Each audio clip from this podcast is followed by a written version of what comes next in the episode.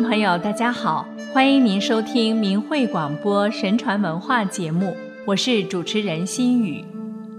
翻开人类的历史，发现史料在记载了许多瘟疫、蝗灾发生的同时，也记载了善感天地的故事。这种真实的事迹，充分证实重德向善能够得到上苍的眷顾与保护。纵使是在危难关头，他们也能够化险为夷。人们都说以史为鉴，现在让我们看一看史书中记载的明君圣帝的例子，看他们是如何对待上天降下的灾祸的，然后再看求神和罪己诏失灵的例子。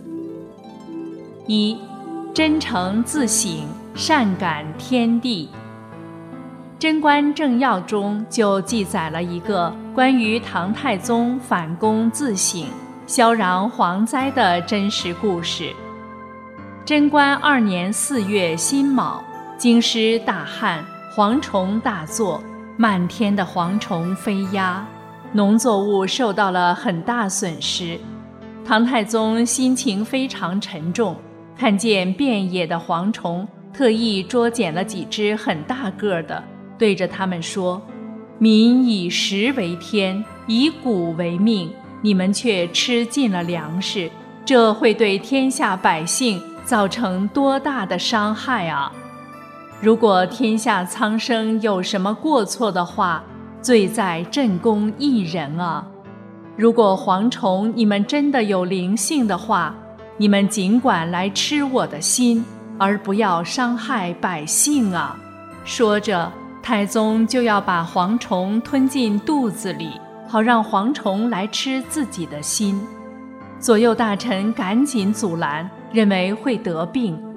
太宗说：“我希望将天下灾祸转移到我身上来，还怕什么疫病呢？”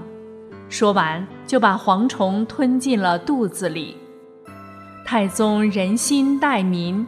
罪责己过的诚心感动了上天，很快铺天盖地的蝗虫大军消失了，蝗灾消除了。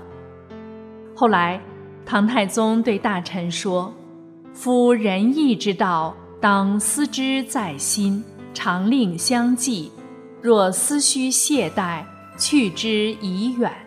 犹如饮食滋身，恒令复饱。”乃可存其性命。就是说，仁义善良之心一定要真心实意、时时在心，不要放松对自己的要求。就像吃饭一样，只有每天持续不断的粮食给养，才能维持正常的生命。清朝的康熙大帝在位时。有一年，北京发生地震，康熙对大臣说：“朕自己缺失德行，政事方面有缺失，以至于上天地震示警。我惶恐不安，急切寻找导致灾害的原因，是不是治民之官苛虐榨取百姓的钱财，用来献媚呢？”大臣有没有结党营私、任用私人呢？是不是领兵之官焚烧抢掠没有禁止呢？是不是免除租税和徭役没有落到实处呢？问刑官处理诉讼有没有冤枉百姓呢？是不是王公大臣不能管制属下而导致他们欺凌百姓呢？有一种这类事。都足以导致灾祸发生。重视朝廷根本法令，而在小事上廉洁；政治清平而没有冤案。希望能够感通苍天，止息消除灾祸。因此，朕昭告公布自己内心所想，愿与中外大小臣工共勉之。以上两个例子反映出。唐太宗、康熙大帝在天灾面前，能够反躬自省、修身养德，以为天下百姓缔造太平盛世。二，为何求神罪己诏失灵了？明朝末年，地震、饥饿、战乱频频不断，而京城又开始流行瘟疫。这时，京城正有一位有名的道人，崇祯皇帝急忙命道人建坛设教，祈禳瘟疫。然而连日烧符念咒，疫情却没有丝毫的减退。崇祯皇帝已经发布过两次罪己诏，面对不停出现的灾难，崇祯写下了第三次罪己诏。天灾不断出现，黄旱频仍，而贪官污吏一意搜刮，横征暴敛，不顾民生凋敝。说到自己的罪时，只有一句空洞的话：“皆朕不得所致也。”罪己诏颁布之后，要有实际的作为。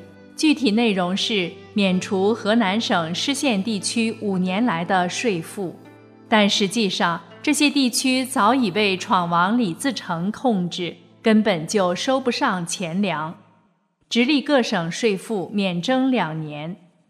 国库空虚，雪上加霜。这时，桐城有一个叫蒋臣的秀才进京谏言，印制纸钞，发行国债，回收银两。然而，京城的商人们听说朝廷要用纸币换银子，纷纷停业逃跑。有大臣劝谏，这样的方式不妥。然而，崇祯早已听不进去，执意推行。要求用严刑峻法来推广，最终纸币一张也没有发行出去。对于一个又一个的灾难，崇祯并没有查找自己的问题，而是把问题推到别人身上。明朝杀戮辅臣只有四例，其中两起都发生在崇祯时期，而且两人都是首辅宰相。共计有二十多位大臣被直接杀害，一边向上天祈祷，一边却要搜刮百姓；一边下罪己诏，一边却不停地把错误嫁祸给大臣。这样的做法怎么能说是真心的忏悔和改过呢？自然也得不到上天的承认。三，多行不义必自毙。在这一次的中共病毒武汉肺炎的广泛蔓延中，中共匆匆兴建两所类似小汤山医院，并命名雷神山、火神山的医院，意思是要用火神、雷神攻灭瘟疫。在相信神佛的人们眼中，这样取名好像流露出取名者内心向往神明之意。然而，对于执着无神论，否定神明存在，把自己视为上帝的中共来说，恐怕只是个标榜自己如何强大的例子，是置换了传统文化内涵之后的比喻。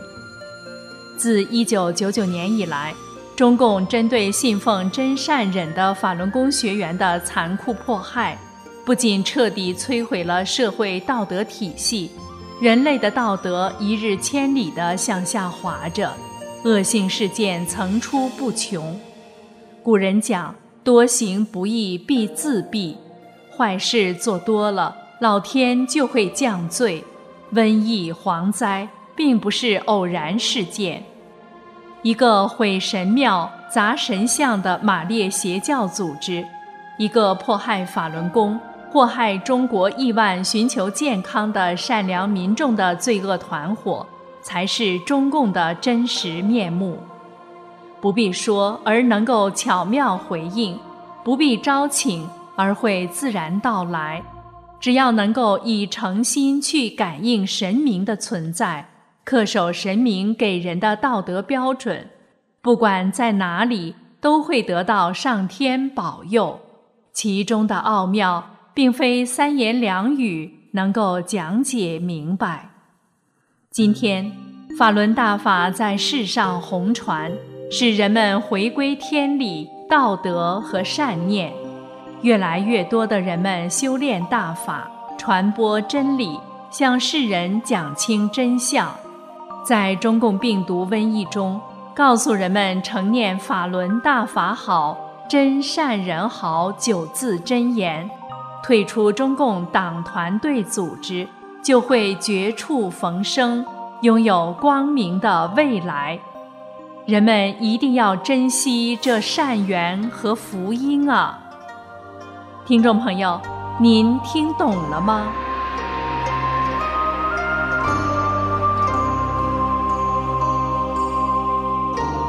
感谢您收听我们的节目，下次再见。